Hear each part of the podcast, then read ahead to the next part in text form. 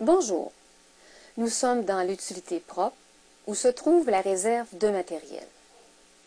Tout comme les seringues, les aiguilles sont de modèles variés.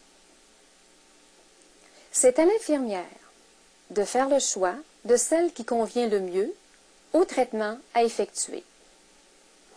Nous verrons dans cette section le mode d'emballage de l'aiguille, les différentes composantes de l'aiguille, les différents types d'aiguilles hypodermiques, ainsi que les facteurs dont vous devez tenir compte lors du choix de l'aiguille. Voici la manière d'interpréter les renseignements inscrits sur l'emballage des aiguilles. Chaque aiguille est placée dans un emballage individuel sur lequel sont indiqués son calibre et sa longueur. Ici, il s'agit d'une aiguille numéro 22 de 1 pouce et demi. La longueur des aiguilles est parfois en pouces, PO, parfois en centimètres, cm. Rappelez-vous que 1 pouce égale 2,5 cm. Pour cette aiguille de 1 pouce et demi, si vous calculez le produit croisé, vous obtiendrez 3,7 cm. La longueur des aiguilles varie entre 9 mm et 5 cm. Mais 3,7 cm est la longueur maximale de celle utilisée pour les injections.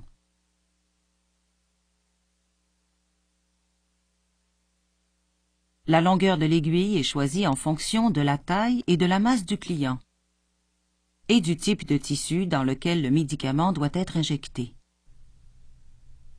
Par exemple, on utilise une aiguille de 1,2 cm, un demi-pouce, pour le tissu sous-cutané, SC, et une aiguille de 3,7 cm, un pouce et demi, pour le tissu intramusculaire, IM.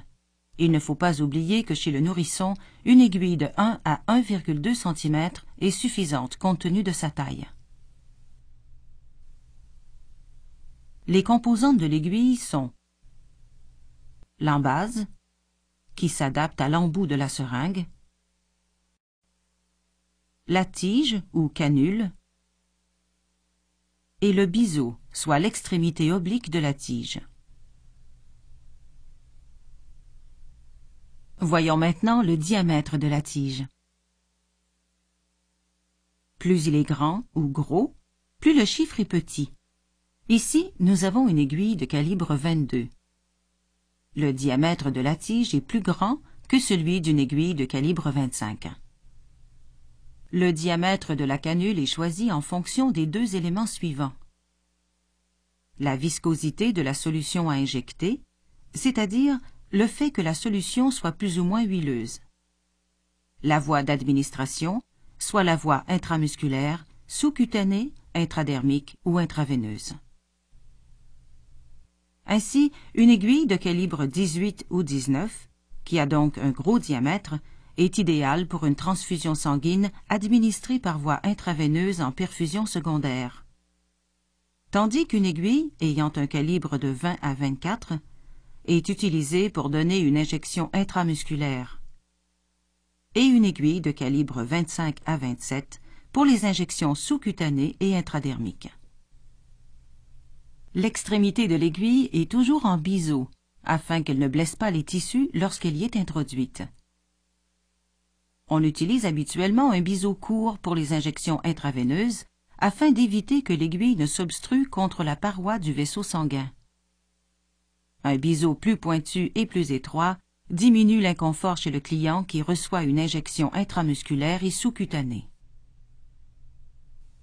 En conclusion, Lorsque vous aurez choisi votre seringue et votre aiguille, voyons ce qu'il vous manque pour procéder à la thérapie médicamenteuse.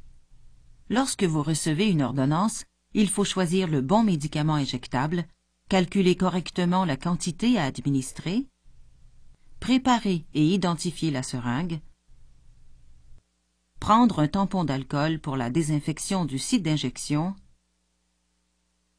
et mettre une paire de gants non stériles afin de vous protéger du contact avec le sang.